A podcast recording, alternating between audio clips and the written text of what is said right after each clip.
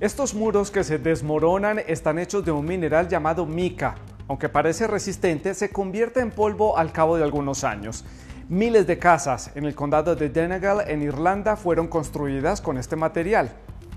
En los últimos años, los residentes han visto cómo sus casas se derrumban ante sus propios ojos y le piden al gobierno que pague las reparaciones y también la reconstrucción.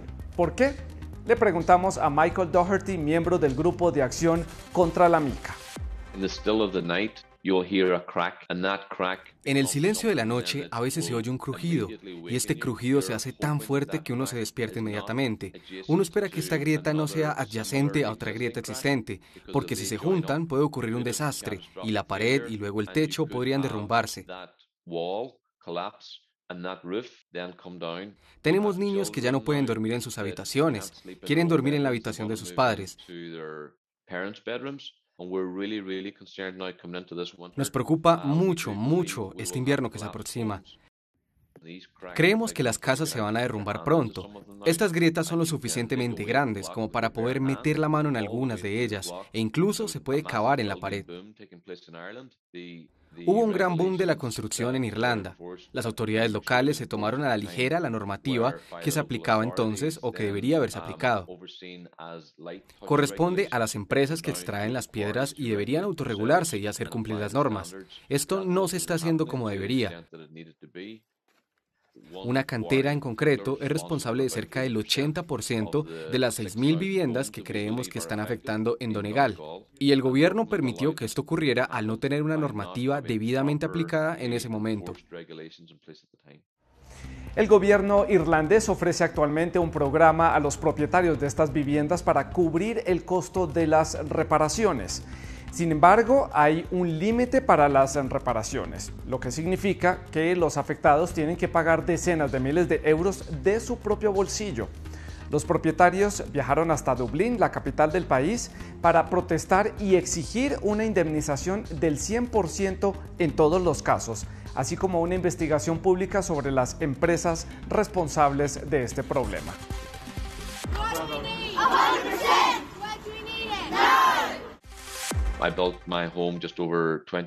Construí mi casa hace algo más de 20 años y durante los primeros 7 u 8 años todo estuvo muy bien. Entonces empezamos a notar algunas grietas. Me quedaban dos años de hipoteca. La cantidad de dinero que necesitaría hoy para completar el programa de subvenciones que ofrece el gobierno es en realidad más dinero del que me costó construir mi casa hace 20 años. Tendría que pedir dos hipotecas sobre la misma casa y no tengo los medios para hacerlo. El Grupo de Acción contra la Mica calcula que al menos 6.000 viviendas del condado de Denagan se han visto afectadas por los derrumbes. Los habitantes de los condados vecinos también se han visto afectados por este mismo problema, lo que eleva el número del total de los hogares afectados a unos 10.000. Y terminamos con la noticia falsa de la semana que también pueden encontrar en nuestras redes sociales. A continuación verán el más reciente ejemplo de una noticia falsa contra los musulmanes en la India.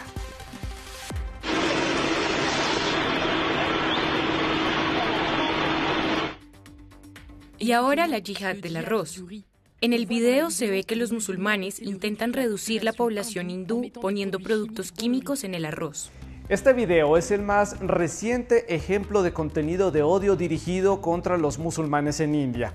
Según la web XM Ox Slayer, este video ha estado circulando en Twitter, en Facebook y WhatsApp con un texto que acusa a los musulmanes de envenenar el arroz. No obstante, en este video hay pistas que nos pueden guiar sobre el origen. Escuchémoslo primero.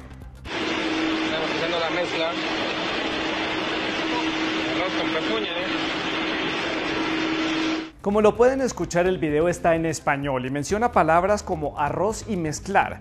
Español en un video grabado en la India, eso sería bastante extraño. También hay pistas visuales en estas imágenes. Aquí y allá vemos una bolsa de arroz y se lee caserit, pero falta la última letra, así que al buscar arroz y caserit en Google, el buscador nos sugiere arroz caserita. En efecto, se trata de la misma bolsa de arroz y se puede ver incluso que se vende principalmente en los mercados de Perú. Basándonos en estas pistas e investigando las noticias de Perú de los últimos años, encontramos el video en artículos y noticias del año 2018. Según una televisión local, las personas que aparecen en el video habían vertido en el arroz un líquido a base de achiote, un pigmento rojo para colorear el arroz y también habían añadido aceite para que el arroz pareciera de mejor calidad. En las redes sociales algunos habían llegado a afirmar que este arroz había llegado al mercado de Santa Anita en Lima, la capital de Perú. Los vendedores negaron haber recibido este tipo de arroz.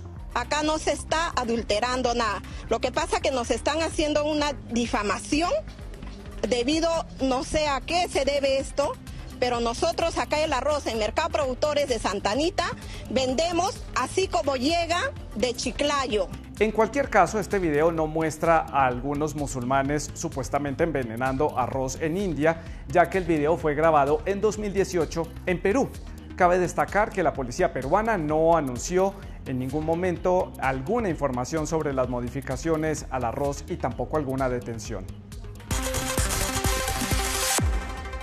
Es todo por esta semana en Los Observadores. Si tiene alguna historia que podría interesarnos, pueden escribir a nuestra redacción. Todos los puntos de contacto aparecen en sus pantallas. Esperamos sus fotos y sus videos. Tal vez usted pueda ser nuestro próximo observador. Hasta entonces.